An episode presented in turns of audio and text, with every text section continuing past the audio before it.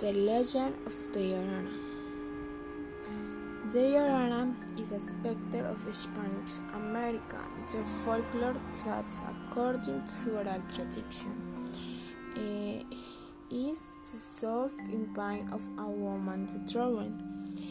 Her children and who later um, repentant and causes tears for them and the night travel river zone and city scary.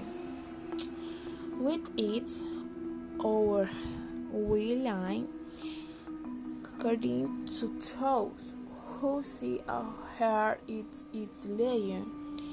He has a great diversity of versions, with general traits and traits typical of many geographic regions.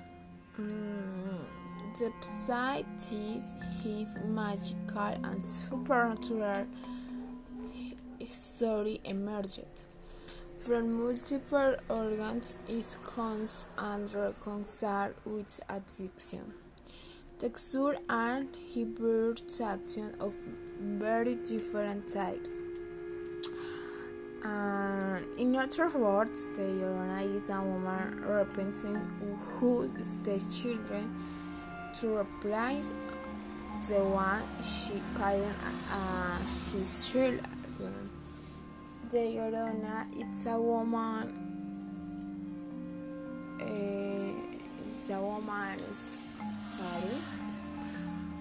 and every night uh, call to his children for every every every day, week, month, and years.